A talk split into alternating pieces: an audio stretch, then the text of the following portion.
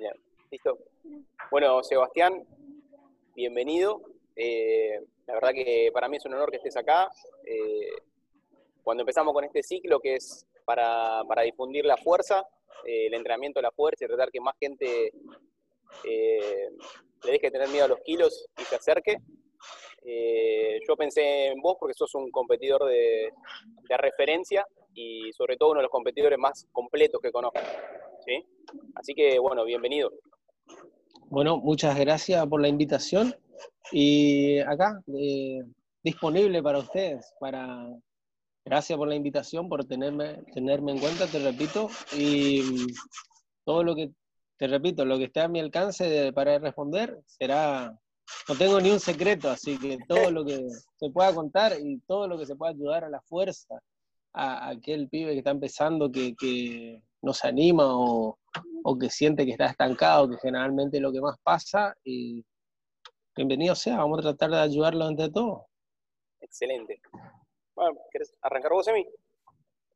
Dale, buenísimo. Seba, eh, para conocerte un poco y que la gente también te conozca, eh, te, te, voy a preguntar, ¿no? ¿Cómo te iniciaste en el deporte? ¿Cómo te iniciaste en la fuerza? ¿Qué te llamó la atención? ¿Qué te gustó? ¿Cuáles fueron tus primeros acercamientos? Bueno, te voy a contar cómo fue mi, historia para empezar al tema de la fuerza. Fue así. Primero fue inconscientemente entrenando eh, en gimnasio para resolver un, problemita de mirar lo que estoy teniendo acá. Dos niños, ese, que se están escuchando. Eh, si no les molesta el audio, yo sigo hablando. No hay problema, no hay problema. Bueno, eh, fue así. Eh, yo entrenaba en gimnasio, ¿verdad? Normalmente, como, cualquier pibe, eh, me, compraba las Muscle Fitness y entrenábamos, leíamos las rutinas que aparecían ahí. Eh, creo que todo un poco de los de mi escuela hicimos eso. No, no había mucha teoría. En, donde yo vivía no, no se conocía lo que era un suplemento. El suplemento era malo, era anabólico, era esteroide, era como todo, como todo, la, vieja escuela. Entonces, uno inconscientemente trataba de entrenar eh, lo más fuerte posible, tratando de buscar resultados, no sabía de qué manera decirte si estética, fuerza. Uno quería, quería entrenar, quería ser fuerte y no sabía lo que hacía. Así era la realidad, porque yo me pongo a pensar ahora las cosas que hacía en esa época, eh, tan todo fue el nivel de locura y sí, fue exageradamente después fue creciendo el nivel de locura, obviamente.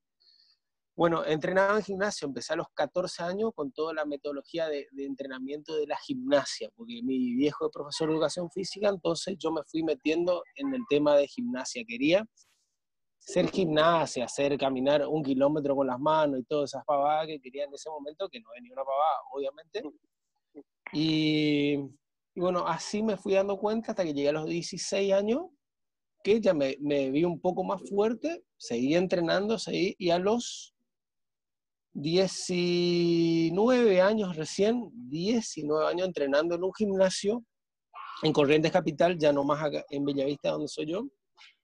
Eh, un, un, amigo mío, José Alarza, que es un campeón argentino junior en la categoría hasta 90, cuando era 90, eh, campeón del 2005, creo que es 2005 y 2006, no me acuerdo, eh, perdón, sí, 2005 y 2006, junior, no me acuerdo si es de los dos años o solo uno. Bueno, él, él mm, era mi compañero de entrenamiento, nos estábamos conociendo en el gimnasio y él se había ido a hacer un chequeo al Regatas, al Club Regata de Corrientes. Yo, imagínate, chacarero de Bellavista, regata, no sabía ni qué era, no había celular, no había nada, en esa época empezaba el tema yo no tenía idea de lo que era el regata, lo que era la potencia, lo que era nada. Yo sabía que hacía fuerza en, el gimnasio que yo tenía con disco de complemento y bueno, pero no sabía el nivel de fuerza que yo estaba adquiriendo inconscientemente. Entonces, cuando él se va a hacer el chequeo y le preguntan si lo conocía un pibe que sea liviano y que levante muchos kilos, dice, sí, conozco uno. ¿A quién? Acá está presente Sebastián. Bueno, resulta que voy al chequeo del regatas y ya le gano al campeón argentino en el chequeo, porque el campeón argentino en esa época era muy fuerte en piernas, pero era muy débil en banco. Entonces yo me acuerdo en el chequeo, en el chequeo del Club Regatas, eh, él hace, me acuerdo de una cosa, hace 180 o 190 sentadillas eh, y hace 200 de, de, de despegue, una cosa esa. Pero el banco hace 70, me acuerdo. Y yo en esa época ya era en, banco, o sea, siempre hice banco, viste que vos venías al gimnasio, pecho, bíceps, pecho, hombro, tríceps, todas las rutinas clásicas.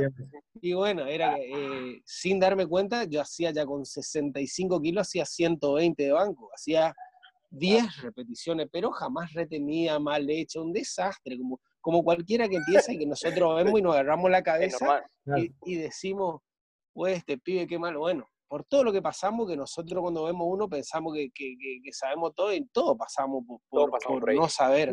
Ojalá todos tuviésemos, lo que yo le digo a mis pibes ahora en la escuela de Olímpico de ojalá yo hubiese tenido un entrenador como tienen ustedes para no cometer tantos errores como cometí yo y llegar mucho antes a los kilos máximos que ustedes pueden, pueden desarrollar a lo largo de su vida. Una es una de las frases que yo le digo siempre. Bueno, entonces hacemos el chequeo y bueno, el pibe hace eso y yo meto 170 de sentadilla, 170 de despegue y 120 de banco y le hago pelota por el banco. El, banco él es muy bajo y bueno, pasa, eh, pasa ahí a tener todo un conflicto con el campeón. El campeón resultó pasándose a la de 75 en esa época. y yo me quedé en la de 67-500. Bueno, de ahí vamos al Nacional y salgo campeón argentino y ahí empezó la, la salió la, el campeón, o sea, ahí salí campeón por primera vez, hice 190 de sentadilla, 190 de despegue, y de banco creo que hice 115 y 125 hice dos nulas, una cosa de esa, porque ese día o el día anterior me, me, contaron o yo me enteré que existía una malla de banco plano, porque en el regatas eh, siempre fueron muy conocidos por ser fuertes en pierna, pero el entrenador en, esa, en, ese entonces era Audicio Manimal, es un fenómeno, un fenómeno de la fuerza, un súper entrenador, la verdad de él aprendí mucho. Eh, no era muy amante del banco plano, entonces como que nos dejaba de lado técnicamente lo que sea el banco plano. Imagínate que yo ese día el regata me consigo una malla, usé ese día el torneo y obviamente que ustedes saben, hice menos kilo con la malla que, que, round, por decirte, si yo hacía round, capaz que hacía los 120 que venía haciendo mil repeticiones, pero una iba a salir bien y, hice esa marca, no me acuerdo si era 115 o 117 y medio, y más lo otro y quedé como campeón argentino. Así empezó mi carrera como atleta de Power. Y, y después, bueno, eh, yo tenía muchas ganas de preguntarte eh, ¿cómo, ¿cómo, fue tu preparación para, para, tu primer mundial, digamos? Mi preparación para el primer mundial fue, eh, seguía en el regata, ese, era el último año que yo estaba en el regata, fue con Horacio Gómez, con Pilo.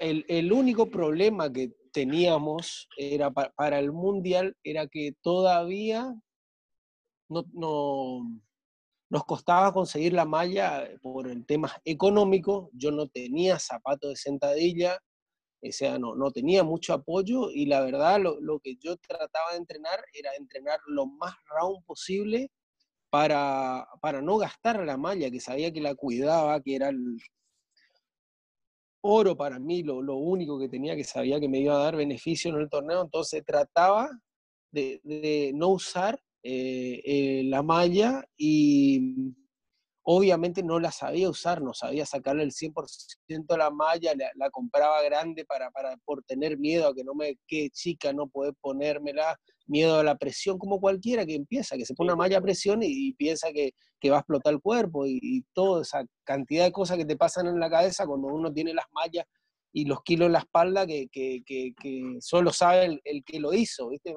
la presión de la venda, más la presión de la malla, más el, el, cinto a mil, todas esas cosas. Y bueno, entonces tenía una malla grande. En ese entonces se, se permitía el bretel más de dos centímetros. Ahora no se permite o te lo piden para adentro. Yo me acuerdo que en el primer mundial, eh, mi bretel me, caía para atrás, inclusive de lo, grande que era la malla. si yo, yo usaba, creo que uso una 38 para, para sentadilla ahora y en ese entonces tenía una 42, 46, imagínate, con, era, era, era, me, me el cuello me quedaba acá en el cuello más el bretel, o sea, era, era usar la malla porque tenía que usar, si capaz que se hacía round con venda, también movía más kilos, pero no. Era lo mismo, claro. sí, no, no logré hacer mis máximos eh, en casi ninguno. Yo me acuerdo que, que hice en, en, el Mundial, hice sentadilla, fue, obviamente, saqué bronce en sentadilla con 245. Junior, que, que, que no era mi máximo, yo había metido, ya había metido 260 antes de irme con, con otra malla más viejita, pero era más chica, me gustaba más, obviamente era más, más práctica, más, me daba más, beneficio. Claro, más funcional, esa es la palabra al comprarme yo la malla grande, quería usar la malla más nueva, la super, eh, todo lo que sale, ¿viste? Creé que, que vos sos Superman en ese momento, pendejo encima, cree que sabe todo y bueno, pasó eso. Después el tema del banco, eh, no, la verdad, en banco no tenía la malla, no tenía la, katana en ese momento, la, la, super katana, pero el tema que yo llego al mundial, y en el mundial, como mi entrenador no era fanático del banco, me hizo no blanquear, hice unas marcas bajas, por decirte, no sé si hice 160 o 150 en esa época, pero, pero yo ese año, a fin de año, ya había hecho 190 o 200, me acuerdo, que hice el récord sudamericano en, un torneo de provincial, me acuerdo que había roto la marca, era una WhatsApp, era 190, junior hasta 67 y medio, era muchísimo, muchísimo. Bueno, creo que lo es todavía, pero... Ahora igual ¿2.5? ¿Cuánto tenés ahora? no, mi, mi, marca en 6.6, en 6.6 es 200, ese es el, récord argentino, está en 200. Eh, pero con 67, yo me siento que con 67, 500 era un poco más fuerte al ser más joven. Eh, eh, capaz que era un poco más fuerte, acordate después con de Open con un kilo y medio, un kilo y medio, un kilo y medio o menos, ya cuestan más, o sea, eh, la, malla ajusta menos, no, no, no, se inventó una malla, un talle eh, de 40 a 39, sino está 40, 38, 36, entonces no, no se adecuó la indumentaria a, a lo que era el, el, cambio de categoría que, que, sufrimos todos. Y bueno, y después eh, el despegue, me acuerdo en el Mundial hice 2.20 y dos, dos veces con 2.30 nulo porque obviamente otro error por falta de material, nunca una barra Leico, siempre disco de complemento y toda la pelota. Eh, yo me prendía muy cerrado en esa época, entonces eh, forzaba mis propios brazos contra mi cuerpo, no podía meter los hombros hacia atrás, obviamente con 2.20 era muy liviano en ese entonces, podía hacerlo tranquilo, pero 10 kilos más la podía subir fácil, pero no podía trabar, no podía bloquear, en un mundial IPF la verdad son súper estrictos, muy, muy. Entonces, terminé quinto y tercero en el mundo de sentadilla en ese primer mundial, ¿verdad? Tremendo. ¿Ella ya te habías vuelto fanático del deporte? ¿Eso, ¿Ese fue un punto de inflexión en tu vida o...? En realidad, eh, yo ya venía, eh, uno de los mejores torneos míos que yo recuerdo fue en el 2008, en el 2008 fue creo que la explosión de mi, de mi potencial de, de, competencia por ya tratar de ganarle a los Open siendo junior, que ese era el, siendo junior era la, la, mayor gana que yo tenía no era competir, era ganarle a los Open. Yo tenía, estaba mentalizado en ganarle, yo quería ganarle los Open. Yo cuando yo empecé eh, cuando yo empecé en el 2005, empecé a verlo a, a Iguanti, que hacía un banco, un terrible banco. Me acuerdo que hacía 200, 190 bancos, hacía 230 de sentadilla. Jamás me imaginé que yo iba a hacer aún eso alguna vez. Eh, olvídate, eso estamos hablando de equipado. Entonces yo decía, bueno, yo tengo que ganarle a estos pibes algún día. En el 2008 resulta que me inscribo eh, Junior y Open. En ese entonces estaba Omar Oros, otro atleta muy fuerte que venía de la E60, venía creciendo, veníamos palo a palo los dos. Y, y resulta el torneo termina así termina. Primero, segundo, tercero. 625 de total, 622 y medio de total, 620 de total. Ese fue el torneo. Así fue el tema, fue el tema. Eh, yo hago récord, récord argentino en sentadilla con 250 y el Open hace récord argentino Open con 260.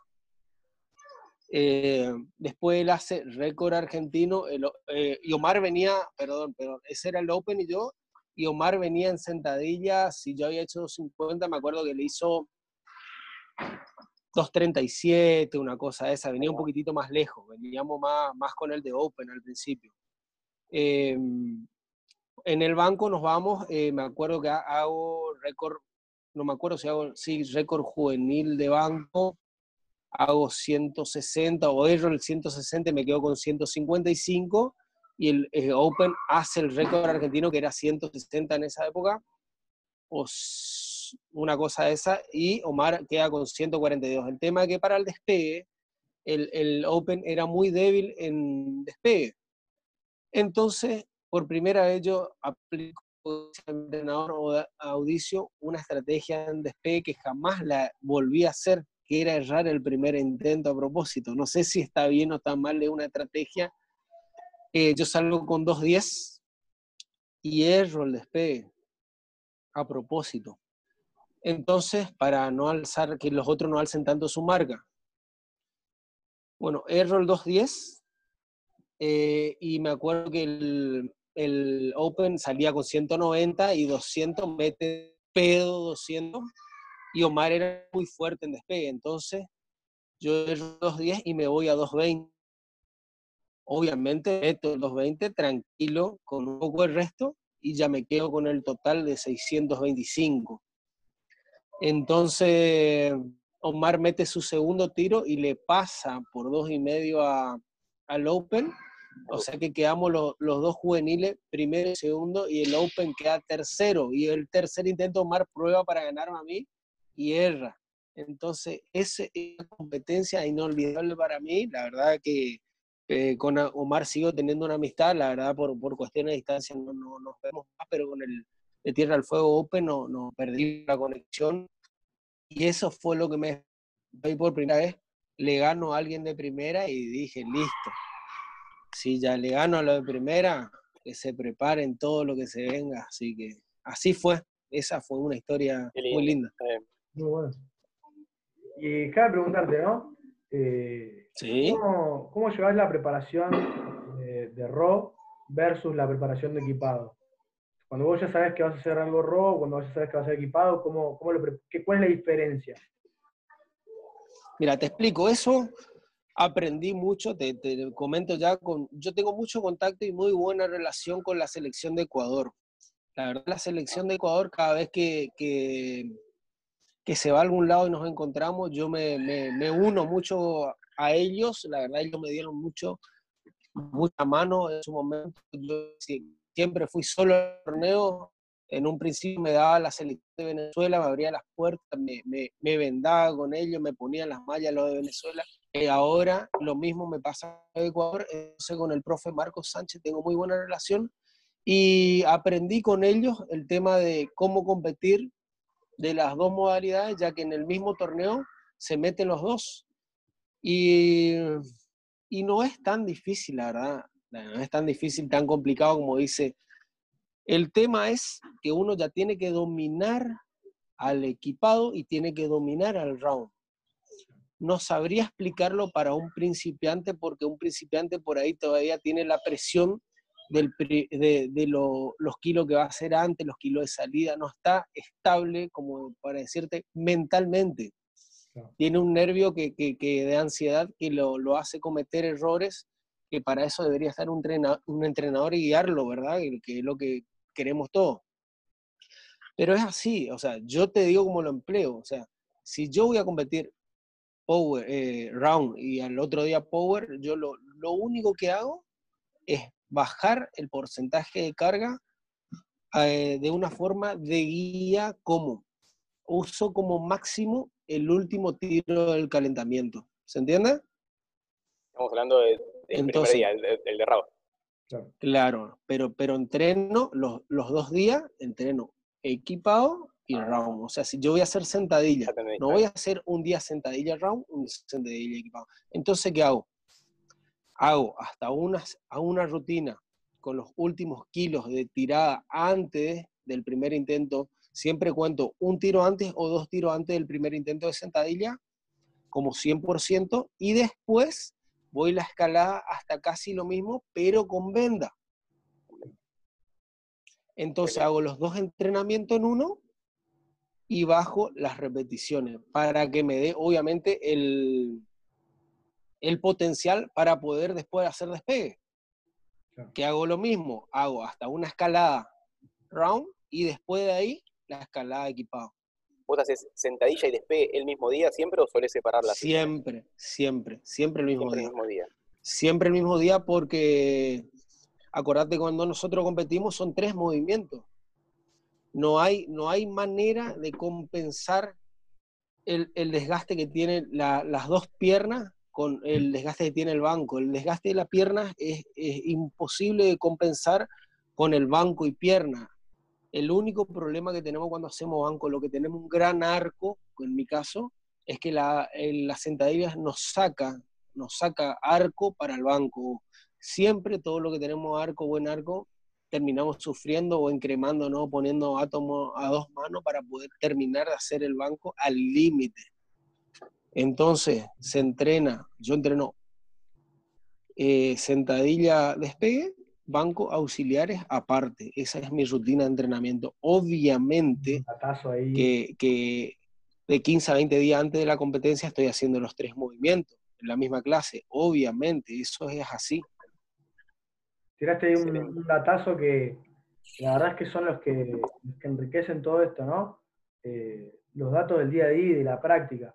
Eh, la verdad que esas, esas cosas así están tan bárbaras. Eh, bueno, ahí, ¿cómo, cómo, cómo combinás esto en la semana? era otra pregunta que teníamos para hacerte. Así que bueno, si querés ahondar un poco más en eso, Sí, no, no, tengo problema. El tema es siempre así. Generalmente yo cuando tengo tiempo para entrenar, entreno lunes, martes hago lunes, generalmente era sentadilla, sentadilla despegue, martes banco, miércoles regenerativo y auxiliares. Jueves repito el entrenamiento del lunes, eh, viernes lo del martes y el sábado veo si hacemos un chequeito generalmente así, o auxiliares de vuelta. Eso es generalmente. Si no, depende, eh, mi tiempo de descanso cambio, lo del lunes cambio al martes lo del martes al, lunes. Y así voy haciendo siempre con de descansos intermedios en la semana por el, el, el, desgaste, más que nada por la falta de descanso que tengo por mi laburo. Em, el descanso es fundamental para, para el fortalecimiento, para, para, tener los beneficios de la fuerza, que es lo que yo no tengo. Tengo muy poco descanso por la cantidad de horas que trabajo. Entonces yo adecué mi entrenamiento a mi periodo de descanso y que lamentablemente tengo solo un horario que si no estaría genial tratar de entrenar en, dos horarios al día, que sería genial dividir, obviamente, y juntarlo más, más, a medida que se acerca el torneo e ir juntándolos para tener más beneficios individual y tratar de juntarlo después, ¿verdad? Que sería lo, ideal, pero por razones de, de, laburo es imposible, no, no puedo. Entonces, esa metodología usé yo y ahora, inclusive lo que le estaba contando era que eh, ahora es increíble, pero estoy entrenando solo una vez el movimiento a la semana y me está dando el resultado. ¿Una vez? Solo una vez. Solo una vez. O sea que si hago pierna un jueves, vuelvo a hacer el jueves que viene. Y si hago banco, hago el, una vez a la semana, repito la otra semana y voy teniendo los beneficios. Obviamente, llevando un volumen mayor del que llevarías con una frecuencia 2 o, sea, el mismo volumen, pero concentrado, condensado en una sola sesión. El volumen eh, siempre me guío por, por uno o dos tiros antes del primer intento, generalmente. Muy pocas veces entrenando toco el primer intento, por decirte. Y siempre que llego a tocar, por ejemplo, te explico cómo yo. Si yo llego a tocar un primer intento que yo ya, como que mis primeros intentos ya son eh, como que están sellados, ¿entendés? Yo no cambio mucho los primeros intentos a esta altura. Yo sé que ya, ya mi cabeza cambió, no, no es como esa época que yo decía, este año salgo con 100, el año que viene salgo con 150. Eso no pasa, eso, eh, eso pasa cuando uno es pibe y piensa que gana 300 kilos de fuerza en dos días, ¿verdad?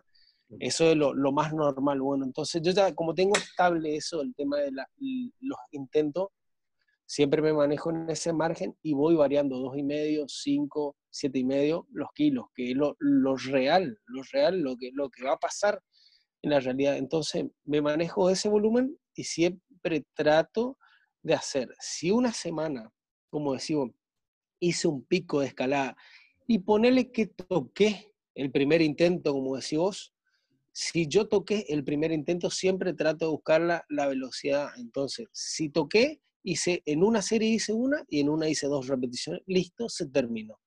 Nada de magia, nada de hacer entrenamientos de locura a esta altura y, retroceder de vuelta. Nada, así, así me manejo. las pirámides chatas ya por la edad no me las banco más, no, me dan mal cuerpo por la recuperación, porque tengo que trabajar el otro día, no, me puedo mover, estoy muy duro. Mentalmente sí me las banco, pero, pero por el tema laboral no me las banco más, que sería lo, ideal, ¿verdad? La, chata para ganar un poco de fuerza. Trato de emplear la chata en banco, que el banco es lo más traicionero que existe, eh, por, por el tema de sí me da la recuperación de banco, sí me da la recuperación de banco, pero la de pierna es muy, muy difícil que te dé la recuperación para uno que trabaja. Yo hasta antes de las cuarentenas me levantaba todos los días a las 6 y trabajaba hasta, hasta las 11 de la noche, entonces era muy, muy difícil tratar de, de, ir a competir. Para mí era un sacrificio enorme con 4 o 5 horas de descanso eh, y así todo tenía beneficio, eh, buscar, buscar la, el, el, máximo con ese sueño era una cosa de loco, estaba entre el límite eh, o de romperte o de avanzar. Entiendo.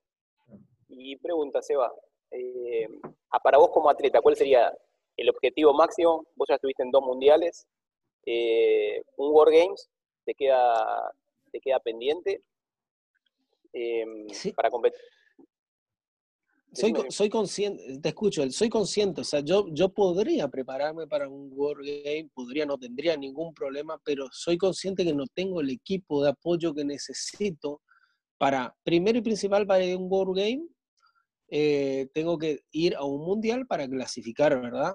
Claro. Eh, no tengo el dinero para pagarle a alguien que, que obviamente eh, equipado con una sola persona no me va a alcanzar. Yo sé que necesito dos por lo menos, uno que me esté al lado y uno con la planilla para que esté a las corridas, que es así en los mundiales. Lamentablemente un, un, un rack está acá y en la otra cuadra está la planilla. Cuando vos quisiste hacer un cambio no te dieron los tiempos. Más el que te tiene que dar la mano a poner la malla, el liar la venda, eh, eh, todo ese tema. O sea, es la, la realidad. Yo ya, ya soy muy realista a esta altura Obviamente que yo quisiera ir a un World Game, obviamente que, me gustaría que competir en un World eh, me siento capaz, siento condiciones de prepararme todavía, pero eh, siento que no, no va a pasar de tener un equipo de competencia en esta altura, donde se haga el mundial, de viajar tres para ir primero a un mundial a clasificar y tres después para ir a un World Game al próximo año. Sería eh, medio que imposible eh, para nuestra realidad, ¿verdad? a la casa de mi abuela. ¿Y puede estar? Perdón, pero estoy de niñero, no, así que tengo que responder, tengo que responder a. Bueno, esa es la realidad de, de, del tema. O sea, no, no, no quiero hablar de algo que, que, que obviamente me gustaría hacer, pero realmente eh, a esta altura es casi imposible que pase. Eh, todos sabemos lo que cuesta un vuelo. Este año era, sí. era el Mundial, la posibilidad de clasificar en, era en Estados Unidos, era lo más económico posible, por decirte, ir a clasificar a Estados Unidos. Y, y, y un vuelo está imposible, un, una estadía está imposible, comprar dólares está imposible. Eh, Sin contar con el equipo también. Sí, no, no. lo que vale una O sea, camisa. Sin contar, sin contar. O sea, estamos hablando de cosas básicas. Yo, yo me, me- me sacrifico que, que- que entrenaría con lo que tengo y daría lo que tengo para, para, para, para llegar a las marcas que tienen que ser. O sea, descarto eso porque el sacrificio yo lo voy a hacer, no tengo ningún problema. Pero hay sacrificios que por más que lo haga son imposibles de lograrlo, ¿verdad? Claro, eso, eso me lleva a una pregunta también que nosotros teníamos para hacerte, que es, eh, ¿qué cosas sacrificaste por, por el deporte y, y- o qué cosas sacrificarías por el deporte? Eh, hasta, hasta, dónde, ¿Hasta dónde podés llegar para lograr tal vez algún objetivo nuevo o volver a repetir alguna marca? Eh, no sé eh, qué tan grande es la, la pregunta de sacrificio. De sacrificio, o sea, eh, la verdad, eh, tengo un- una respuesta que puede ser eh, muy, muy, muy justa, que es desde que está mi hija, el, el sacrificio cambió mucho. La verdad que a mí me cuesta viajar ahora mucho, pienso más en mi familia que otra cosa siempre el deporte es lo, lo- lo primordial. Eh, Imagínate que, no sé si sabían, pero yo estoy en la lista de WADA, soy uno de los Sí. 40. de- entonces, eh, imagínate que la lista de WADA la hace mi señora. La- mi señora tiene que dar mi paradero cada, cada 90 días y la verdad, para el que no sabe, es un dolor de bola. La verdad, eh, a mí me han llegado a mi casa a hacer el control antidoping y por 10 minutos casi me sancionan porque yo había puesto, me acuerdo en el paradero, había puesto que yo estaba a las 14 horas en mi casa, ¿verdad? Entonces, yo me acuerdo cuando empieza el tema de la cuarentena, yo me, me, me quedo un poco más, me quedaba, o sea, cuando todavía empezó todo, me quedaba entrenando un poco más, 14 o a las 14 terminaba, me iba para mi casa y en una de esas me llaman a las 14 y 5, me dicen, "Se- Sebastián Villagra, estamos fuera de tu casa. Ah, qué lindo, ¿quién sos vos? Yo soy de Guada, me. Imagínate cómo me puse yo, sabiendo lo que era una multa o, o- o cómo era, y diciendo, eh, ¿qué hace este chabón acá en plena cuarentena? Se me vino a controlar, eh, esto es grave. Entonces le dije, estoy llegando. Me acuerdo, llego a casa y estaba el de Guada en casa y me dice, mira, vos pusiste las 14 horas. Le digo, sí, tenés razón, eh, por el tema de la cuarentena me quedé y tengo que modificar mi... Entonces ahora, todos los La días de mi vida, yo tengo que estar de, eh, de, de 15 a 17 en mi casa, sí o sí. Esa es una. Sí, sí, O sea, no. no puedo moverme de mi casa. Esa es una. Y después, el que hay que llenar, que hay que decir dónde está, dónde te va, dónde viajar, eh, te hace ver la realidad de cómo es la situación de la seriedad y, y- y uno dice, con, con el laburo que yo tengo, tengo que, que tengo una familia, o sea, ¿se entiende la, la respuesta? Sí, O sea, sí, se de tener una familia armada, el sacrificio que uno puede dar lamentablemente al deporte eh, baja. Obviamente tengo el apoyo de mi familia, pero imagínate si yo le digo, mira, eh, tengo un viaje a Sudáfrica, como estábamos por este año, casi se, eh, si no pasaba esto, nos íbamos con Ailén, con la piba que yo tengo sub junior, nos íbamos seguro. Imagínate cómo se pone mi familia si sabe que yo me del otro lado de, de la isla a, a miles de kilómetros, ya yo siento, siente ella y ya me cambia el, el- el ánimo, no es como antes. Entonces, capaz que yo, eh, estando en mi casa, estoy más feliz, inclusive entrenando, capaz en mi casa estoy más feliz, y eh, si me toca un mundial acá en mi casa, sería lo más cómodo del mundo. ¿verdad? Más cómodo. Bueno. ¿Querés preguntar a mí? Eh, no, no, dale vos, dale vos tranquilo. No, quería, quería decirte que la verdad, eh, cómo cambian las perspectivas, ¿no? Eh, y cómo también eh, veo que estás tratando, o sea, como que la mayoría diría, bueno, ya está, me retiro y listo, pero vos, sabiendo que, que ahora tenés una familia, cómo también le fuiste dando la vuelta al entrenamiento para que te siga dando resultados y te siga dando beneficios, sabiendo que tal vez eh, el tiempo que le podés dedicar o, o el sacrificio que no puedes hacer es, es tal vez menor porque hay otras cosas más importantes. Entonces, cómo tu, inteligencia te fue llevando a, innovar y probar cosas distintas para poder seguir en, el mejor nivel.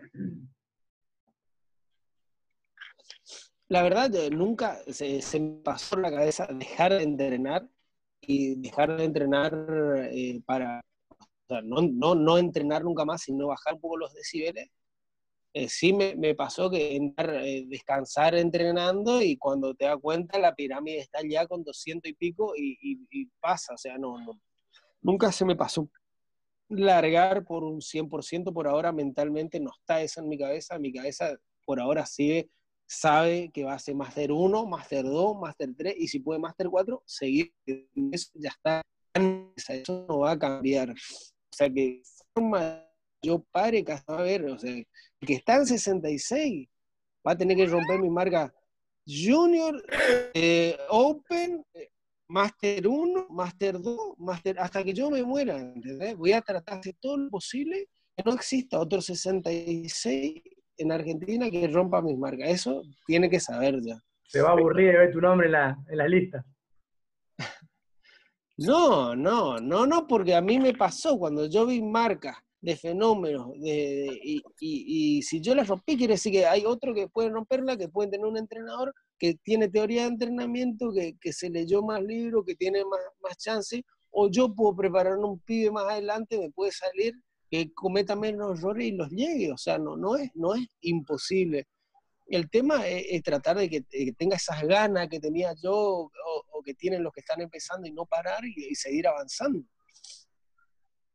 Perfecto, clarísimo. La, la, la, puerta está abierta para todos. Todo, todo esperamos que entre un chico en el gimnasio que sea fuertísimo, que haga un millón de kilos. Obviamente, a mí como entrenador, yo me emociono cuando, como, como atleta y me, me emociono como entrenador. Acordate, yo soy entrenador de, de, olímpico y de potencia. Cuando mis pibes ganan, yo capaz que lloro más que si, si yo gano. ¿Entendés? O sea, a mí me emociona mucho que un pibe mío tenga muy buenos resultados y me emociona mucho cuando me emociono menos cuando gano yo, por decirte. Una forma de decirte.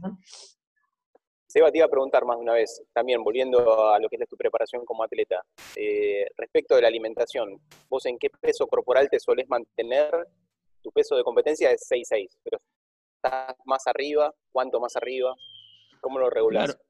Eh, generalmente lo regulo hasta no, no tratar de tocar los 70 kilos. Generalmente hasta 4 kilos arriba lo, lo, podría llevar. Generalmente peso cuando estoy entrenando fuerte, peso entre 69 y 69, 500. Suelo llegar a los 70, no, un día, dos, pero trato de no pasar los 70. Y, por ejemplo, ahora que estoy relajado, inclusive estoy entrenando, eh, no, no peso los 70 kilos, estoy entrenando bien y me mantengo en el margen porque eh, con cuatro, o sea, todos sabemos, no se puede ganar fuerza estando magro al límite, como yo estoy en mi categoría de 6-6, eso es imposible. Eh, entonces trato de, tener la de la marca para la cantidad de, de que necesito para entrenar y que, que me dé la recuperación. ¿Y con cuánta antelación buscas entrar en categoría antes de una competencia? Eh, otro, eso es otro tema que lo, que lo tengo muy, muy, como decirte, mecanizado, ¿ya? Como que, que yo le, le, aviso a mi cabeza, le digo, mira, tenemos tal fecha, y como que ya solita va bajando el kilo, no tengo tanta necesidad de tanta dieta, o sea, como que como es tan común en, en mi, en mi dieta, por decirte, es día a día, o sea, yo no es que, que varío mucho mi alimentación, yo lamentablemente como todos los días lo mismo, esa es la realidad. Entonces, al comer todos los días lo mismo, lo que yo hago para subir de peso es agregar nada más. Entonces, yo con mi alimentación normal, cotidiana de todos los días, le voy sacando un poquito cuando ya, ya llegué al, al tope de, de, la fuerza y empiezo a buscar velocidad, le voy bajando y como que mi cuerpo solo va, va entendiendo y llega el día de la competencia con los kilos. Nunca jamás me pasó que me pasé de peso en, una, en, una, en un torneo, o sea, no creo que me pase ahora, pero nunca está la posibilidad, así que no, no es un gran problema para mí competir en 66, ni, ni me cuesta. El tema es mantener siempre la misma alimentación. Yo no, no varío mucho, siempre las bases no la cambio, solo agrego o saco. Perfecto, también clarísimo. Yo te quería, te quería preguntar algo.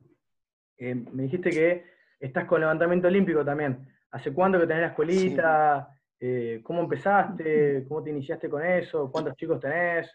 Eh, el tema, sí, la, Sí, te, escucho. Mira, el, tema del levantamiento olímpico fue así. Siempre estuve interesado yo en el tema del levantamiento olímpico. Obviamente, en donde estoy yo, Bella Vista, eh, eh, y, inusual, o sea, que ya hagan power, que hagan olímpico, todo lo que sea pesa, totalmente está acorde, está lejos.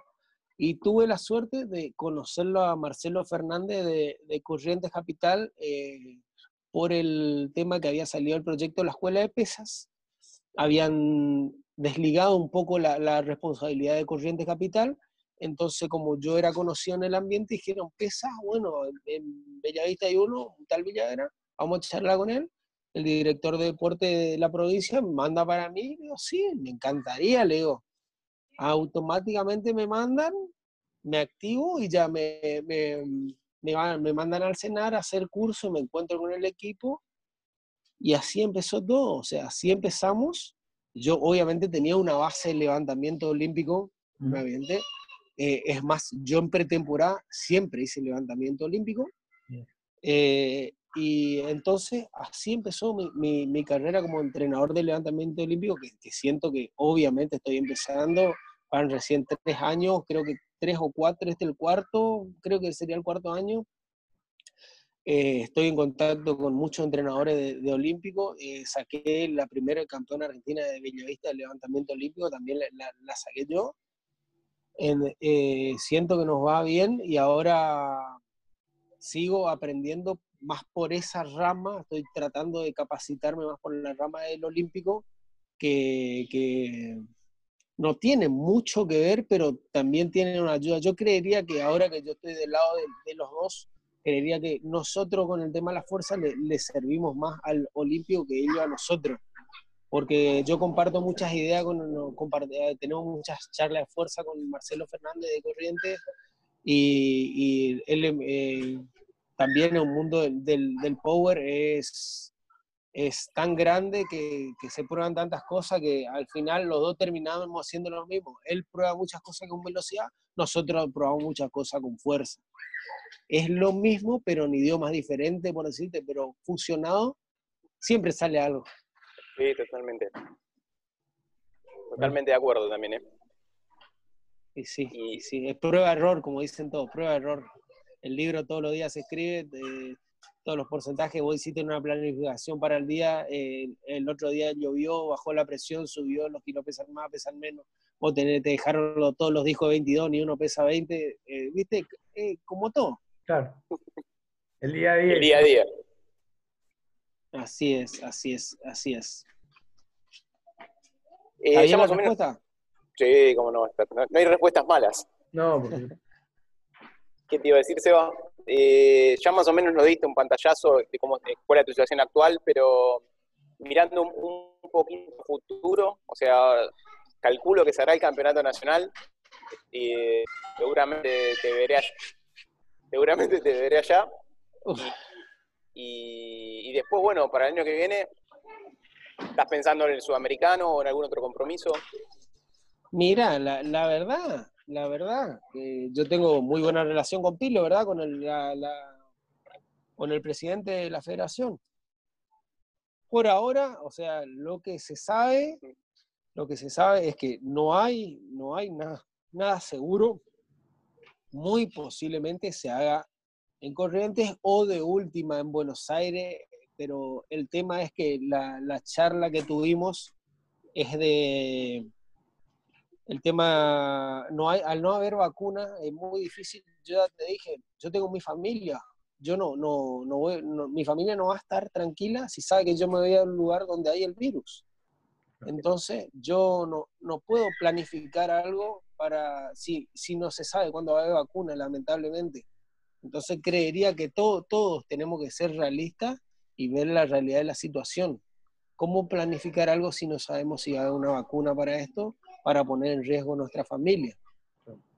Al fin y al cabo, esto algún día va a existir y algún día vamos a poder competir. El tema es mantener el, el, el entrenamiento, la, la mente fuerte para no quedarnos y, y cuando haya un torneo estar presente ahí. O sea, yo lo que más quiero es que haya un torneo, competir, obviamente, como todo creo, como todos lo- lo- los atletas, pero no, mm, para mí es así el tema, lo, lo hablé mucho con Pilo, tienen muchas ganas de hacer, obviamente, todos tienen ganas de hacer nacional, todos tienen ganas de ir, pero también hay que ser consciente que el 50% de los pibes no pudo entrenar, no puede entrenar, entonces, ¿qué, qué, qué sentido tiene? eh, hay gente que, que no, no, no está pudiendo comer y nosotros estamos pensando en competir, ¿se entiende? Eh, Las Sí. prioridades eh, bajaron, cambiaron los objetivos, en, en- en casa están priorizando otras cosas y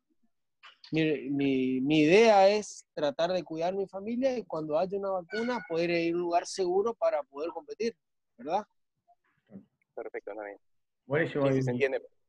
Y yo te quería preguntar, ¿no? ¿Cómo con todo este contexto y con toda esta situación que se está viviendo, además siendo un atleta amateur, ¿cómo, cómo mantenés la motivación? Eh, ¿Qué es que a vos te impulsa o, o qué tratás de, de llevarle a tus alumnos a que los impulse a querer seguir en este contexto de incertidumbre, ¿no? Porque si no sabemos cuándo vamos a competir, ¿cómo, cómo te mantenés en ese nivel, ¿no? ¿Cómo te mantenés ahí peleándola? O sea, ¿cuál, ¿cuál sería el consejo o las herramientas que vos tenés? Mira, primero te, te- te repito lo que te dije hoy, yo no tengo eh, momentáneamente pensado, yo tengo pensado romper los récords Master 1, 2, 3, 4 y todo lo que existan, eso ya está en mi cabeza y lo que le digo siempre a mis pibes es, yo te quiero acá cuando vos tengas 34 años, te quiero entrenando con estos kilos, conmigo, ¿se me ve? Perdón porque Sí, sí, tengo ve, batería baja, voy a conectar el celular. Eh, Dale con- te quiero acá conmigo entrenando a esa edad. eh, eh, ojalá yo hubiese tenido un entrenador como vos que te esté enseñando todo, no te tenga que aprender vos de la músculo en fitness, erra- errarle todos los entrenamientos, probar todas las metodologías, eh, hacer mil uno y, y- y poder salir al 100% en el primer torneo. Entonces, esa es la mente y, y tratar de yo entrenar para dar la imagen como atleta de que se mantengan fuertes, no tan fuertes, porque por ahí quieren, quieren, le, da miedito y dicen, no, este chabón no le llegamos nunca, que pasa mucho, pasa mucho cuando entra un pibe y ve que me pasó a mí, cuando ve un pibe que es muy fuerte, dice, no, esta categoría ni en pedo, si este con 66 mueve eso, yo me voy al carajo, me voy a otra, o, o peso 100 kilos, qué sé yo, y bueno, y tratar de mantenerlo así, tratar de mantenerlo al máximo, eh, alentándolo yo y tratando de la imagen, como diciendo que si yo entreno y ya soy viejito entrenando en esto, le, le digo, no van a entrenar ustedes que comen un pan, toman un mate y levantan mil kilos, yo tengo que tomar mi huevo, mi batido, o sea, hacer todo, dormir un millón de horas, eh, tratar de que nadie me rompa la pelota y poder entrenar y calentar dos días, porque para calentar con, esta edad, que te duele la espalda, que te duele la rodilla, que te duele la cabeza, te- ¿entendés? Se complica. Entonces trato de mantenerlo así, ya sabiendo que me van a tener a mí de por vida como ayuda. Eso me parece, me parece fundamental. El apoyo, eh, lo que estás hablando, el apoyo del entrenador al, al alumno, al atleta, eh, es clave. Y esa confianza es excelente. Así es, así es. Lo apoyo todo el tiempo a mis alumnos, todo el tiempo. Le trato de dar todo lo que, que no me pudieran dar a mí, ¿verdad? Está perfecto. Bueno. Emi. ¿vos querés a- a ver, Sí, le quería, algo? quería ir, ya estamos llegando cerca de la hora. Quería hacerle tal vez una última pregunta, ya que hablamos mucho de, de atletas que recién se inician y, y bueno, viste que cometen muchos errores. ¿Qué, consejo le podrías dar a estos atletas que, recién se inician o también a los entrenadores que recién se inician, ya que eh, nos van a escuchar también muchas personas que están empezando en, este mundo de la fuerza? ¿Qué consejo les podrías dar para no cometer tantos errores? ¿Qué consejo le podría dar para no cometer tantos errores?